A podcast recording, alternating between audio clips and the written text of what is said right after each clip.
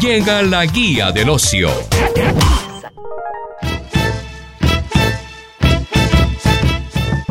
Hoy hablaremos de uno de los lugares más maravillosos del país, el desierto de la Tatacoa, uno de los destinos imperdibles si tienes pensado viajar al departamento del Huila, muy cerca del municipio Villavieja, a dos horas de la ciudad de Neiva. Es la segunda zona árida más extensa de Colombia después de la península de la Guajira. Es uno de los escenarios naturales más atractivos del país que ocupa 330 kilómetros cuadrados de tierra de color ocre y gris, con pincelazos del verde de los cactus.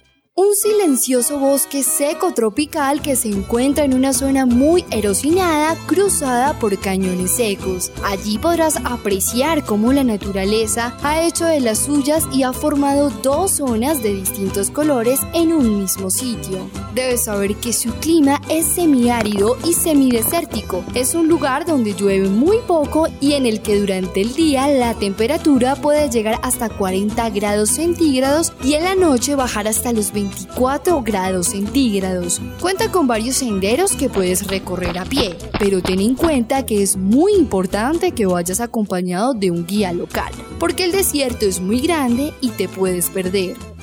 Observar las estrellas es uno de los planes imperdibles en el desierto de la Tatacoa, y aunque sabemos que en cualquier parte puedes verlas, nada se compara con hacerlo en este extenso y despejado bosque seco tropical y alejado de la polución lumínica y auditiva. Datos curiosos que tienes que saber sobre el desierto de la Tatacoa.